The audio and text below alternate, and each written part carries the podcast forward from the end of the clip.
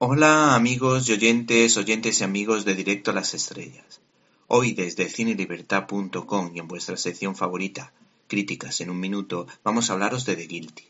El cineasta Nacho Villalongo abrió la brecha de películas que se desarrollan en torno a una pantalla de ordenador con Open Windows. Le siguió la estela una obra maestra como Searching de Anis Chaganti.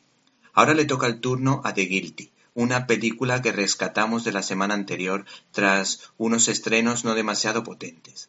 Esta película ha contado con el respaldo de crítica y público como demuestran los premios recibidos como el premio del público en el Festival de Sundance o el premio del público, valga la redundancia, en el Festival de Rotterdam.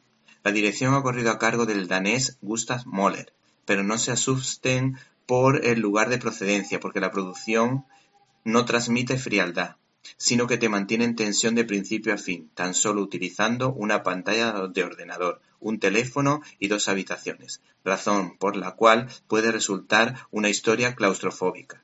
La mayor virtud del realizador es que te imaginas lo que hay detrás de esas llamadas telefónicas, pidiendo auxilio, donde el montaje de sonido tiene mucho que decir. El guion está lógicamente trabajadísimo.